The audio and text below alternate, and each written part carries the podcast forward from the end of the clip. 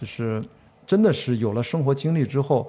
哦，这么说我就辞职啊，我说回来，就是我辞职的主要的原因就是我发现我没有生活，我觉得生活是最重要的，生活的啊一手生命经验是最重要的。我们现在生命经验都是在这样的，你看上海国际化大都市，嗯北京，我从青岛到北京就这两个城市，我其他城市没有生活过。实际上，我觉得生活不是这样的，其实远远不是。别说地球了，整个中国深圳真正中国的全貌，我们看过真正的那些收入阶层的那些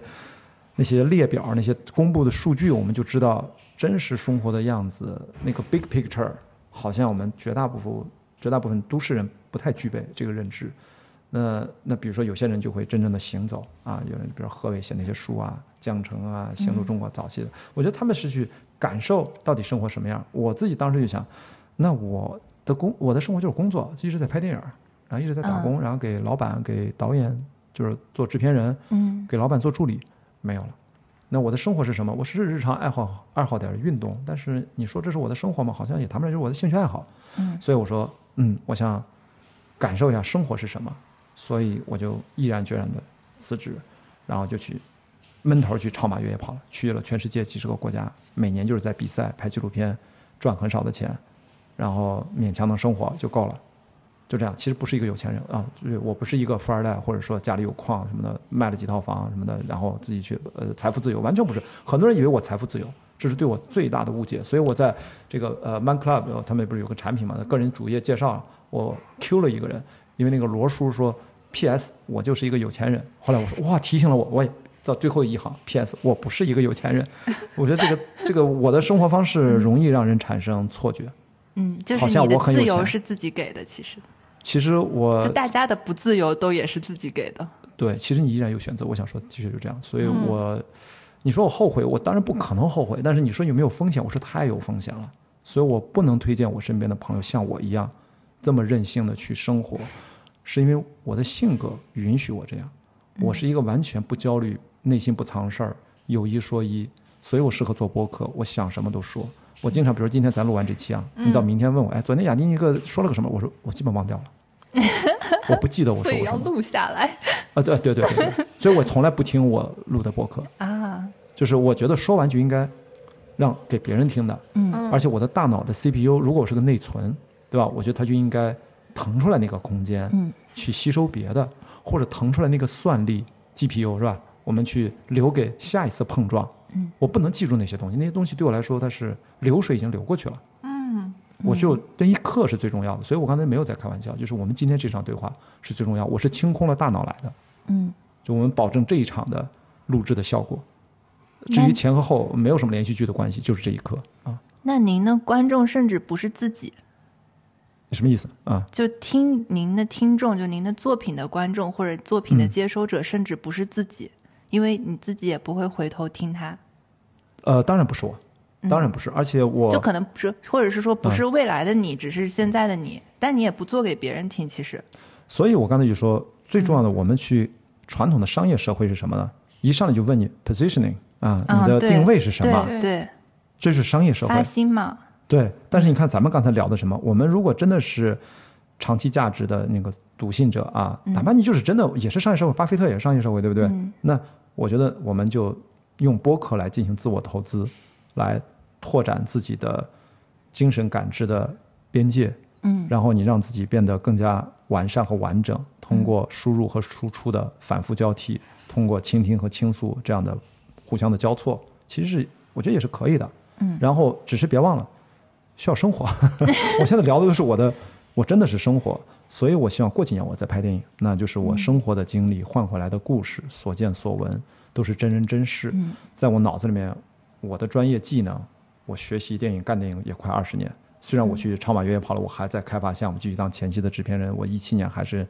还是参与过电影制作，这现在还没上映啊，快上映了。所以等等等，就是一九年我是彻底算是退居二线。所以那我的职业习惯就会告诉我，我生活经历这些东西非常宝贵，一定会通过故事的形式把它写下来、拍出来。到那个时候，我是自己当导演拍，还是我请厉害的、我信任的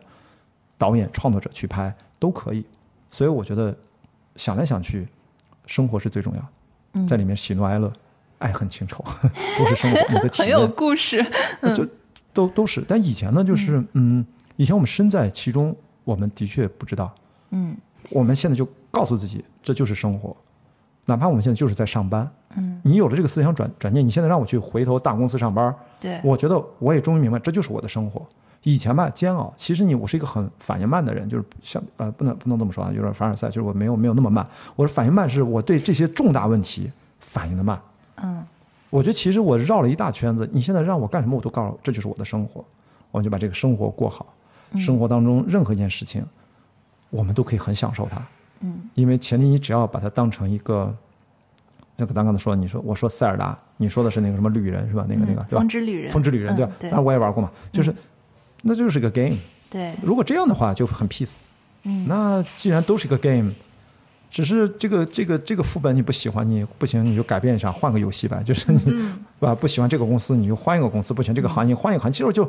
换换张碟片嘛，现在都连碟片都不要，现在嗯是吧？就直接是吧？PS 直接在硬盘了，对吧？对，那你再下一个游戏呗。所以我觉得，如果你能够抱着打游戏的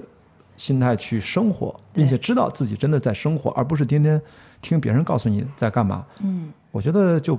就挺好的。就就其实如果是说，因为我刚才还在想说，嗯你就是你去做，就是去做拍纪录片嘛，这些事情可能对别人来说也是一种工作，就你就、啊，对，我对对对我也是一种工作，啊对是的、嗯但这个工作是你自己选择的嘛，是的，你不会觉得好像是听谁说，哎，这个公司特好，嗯我再进去到了 P 级 P 级那些大 行队不是一个工具直直人，级，不是这个这个很好啊，因为你有明确的目标，我的年收入对得到达多少，对，呃，我觉得我是非常认同，就是嗯我是、可能我的学历和我的呃专业，嗯嗯它不是这个方向的。我的这个专业应该在电影公司是吧？怎么把自己公司折腾上市了，或者说卖给谁，或者拍多少亿票房的电影啊，主流成功，或者说我得什么国际电影节的大奖，这嗯是我原来的我的发展方向。现在这些东西也被我抛在了一边，也不敢说身后吧，没不至于抛在了一边。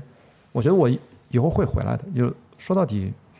可能离不开电影，因为我总是觉得不是我选择了电影，我总经常说这个这个挺凡尔赛的，我觉得是电影选择了我，真的不是我选择了电影。嗯我从小就看电影，然后就莫名其妙就考了电影学院，就考上了本科研究生，然后就是很顺，然后进了最好的电影公司，给老板做助理，干了很多年，然后又换去电影公司做高管，一直到现在，然后又辞职，就是就这样，就是我没有干，我在二二零一九年之前没有干过电影以外的事情。嗯，有点冥冥之中注定的那对种我感觉，。所以说我现在我是觉得，如果电影有电影之神的话，就说亚迪，你应该换一个角度，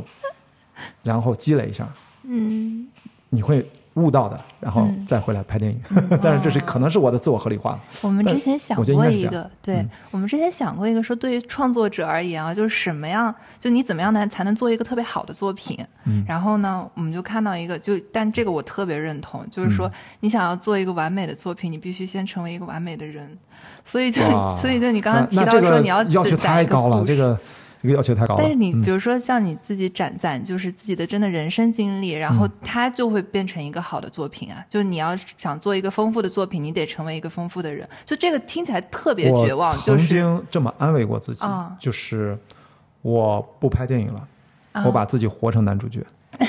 对啊，这个很棒，我不是，你觉得这是是一个自我安慰基础吗？呃，我觉得你们听着就很棒，是因为你们不是当事人。 就是我，我是一种自我消解、自我解嘲啊啊、或者说嗯，自我安慰。嗯呃但是某种程度上它也是真实的。嗯嗯，我嗯真的，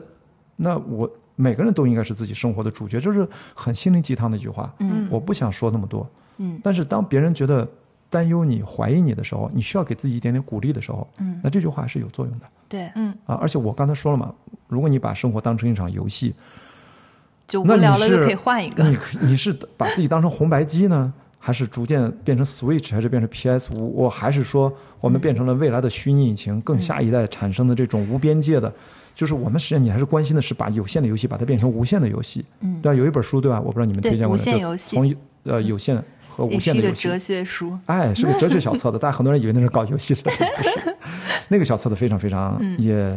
怎么激励我吧，我觉得蛮好的，就是你用游戏的心态，不是咱们传统说的游戏人生，不是那个意思，而是说 game game 就嗯里面人其生实是一张体体验券，是